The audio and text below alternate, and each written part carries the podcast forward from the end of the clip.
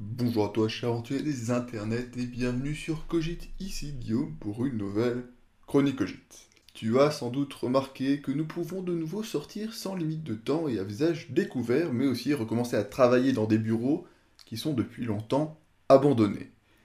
Et c'est ce qui m'a amené à redécouvrir Paris et la Défense. Alors, premier impact majeur pour moi à ce changement, c'est de ne plus pouvoir voir les arbres pousser depuis mon bureau et aussi ne plus pouvoir espérer voir un écureuil traverser la pelouse de sa course bondissante.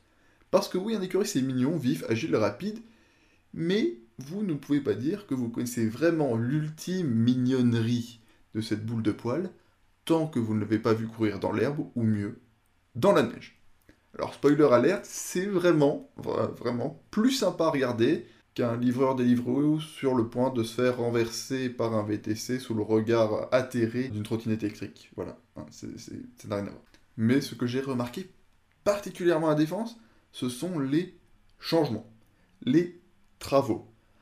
Un espace en évolution constante, un organisme vivant constitué de nombreuses cellules en costume cravate, parce finalement la défense c'est il était une fois la vie, mais en plus classe, et donc, en quelques mois d'absence, j'ai vu des immeubles apparaître, d'autres disparaître, des monstres de béton et d'acier ont poussé et disparu depuis que j'ai fait ma première vidéo.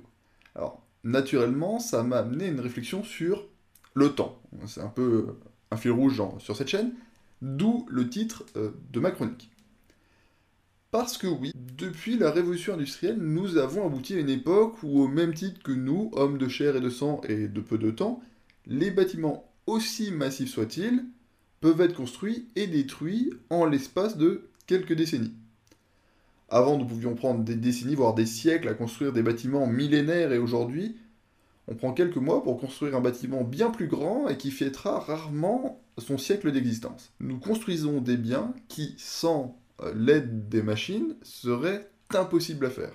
Simplement, pense au Moyen Âge. Un bûcheron coupe un arbre, un mineur extrait de la ferrite, un charbonnier dans sa clairière transforme le chêne en charbon, pendant qu'un charpentier taille le bois, un forgeron coule le fer et forge des clous, et avec ta famille, tu es en train de dégager le terrain. En quelques semaines, en quelques mois, tu as une maison qui est petite, mais qui va être suffisante à ta vie. Et en temps humain de travail, elle a coûté presque autant de temps que ça lui en a pris à être construite avec une telle approche, c'est impossible de construire une tour de, disons, 165, 170 mètres de haut, 44 étages et autant de milliers de mètres carrés, parce qu'on se dit qu'il bon, y a bien 1000 mètres carrés par étage dans certaines tours. J'ai vu ces tours et je me suis imaginé, tout seul, juste poser chaque fenêtre. Je me suis vu couler le verre pour fabriquer les fenêtres. Je me suis vu fondre le sable en verre. Je me suis vu ramasser le sable. Et j'ai compris que dans toute une vie, je n'avais pas assez de temps pour faire tout ça. Et pourtant, la tour, elle était là. Dressée pour quelques décennies, un assemblage de siècles de vie humaine et peut-être même des millénaires si euh, les machines n'existaient pas. Et j'ai compris que tout dans notre vie, de tous les jours, est issu du temps d'hommes qui ont travaillé pour qu'on puisse en bénéficier. Tu n'achètes pas qu'un produit, tu achètes le temps de tous ceux qui ont œuvré à ce qu'il arrive devant toi. Regarde autour de toi et apprécie l'éternité que tu as réussi à t'offrir. Alors, d'après toi, quel est ton objet euh, que tu possèdes et qui lui-même possède le plus grand temps humain pour exister? Je ne sais pas. Peut-être euh, peut-être un livre, vu le temps que ça prend à écrire.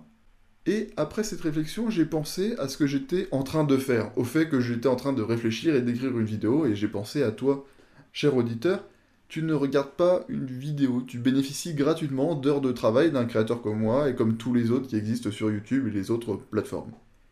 Et dans ce cas, tu m'offres aussi quelques minutes d'attention. Tu m'offres dans ton esprit une existence allongée, parce qu'à la fin on meurt, on ne meurt pas plus vieux, mais on a existé un temps supérieur à notre propre existence grâce aux autres. Parce que vivre en groupe, c'est vivre un peu éternellement. Et ça, les Égyptiens de l'époque des pharaons l'avaient bien compris, car pour eux, le seul et le meilleur moyen de maintenir la vie des pharaons par-delà la mort, c'était de s'assurer que leur nom soit sans cesse prononcé pour ne pas tomber dans l'oubli, de s'assurer qu'ils existent et qu'on leur offre continuellement du temps. Alors merci euh, de m'avoir offert quelques minutes de ton temps et de rien pour t'avoir offert le mien. N'hésite pas à trouver des personnes prêtes à me donner plus de temps en regardant euh, mes vidéos. Bref, Je pense que tu sais tout de cette nouvelle chronique, alors n'hésite pas à partager, à t'abonner, à liker, mais surtout à te rappeler que le temps, c'est beau. Merci à toi pour ton soutien. À bientôt. Salut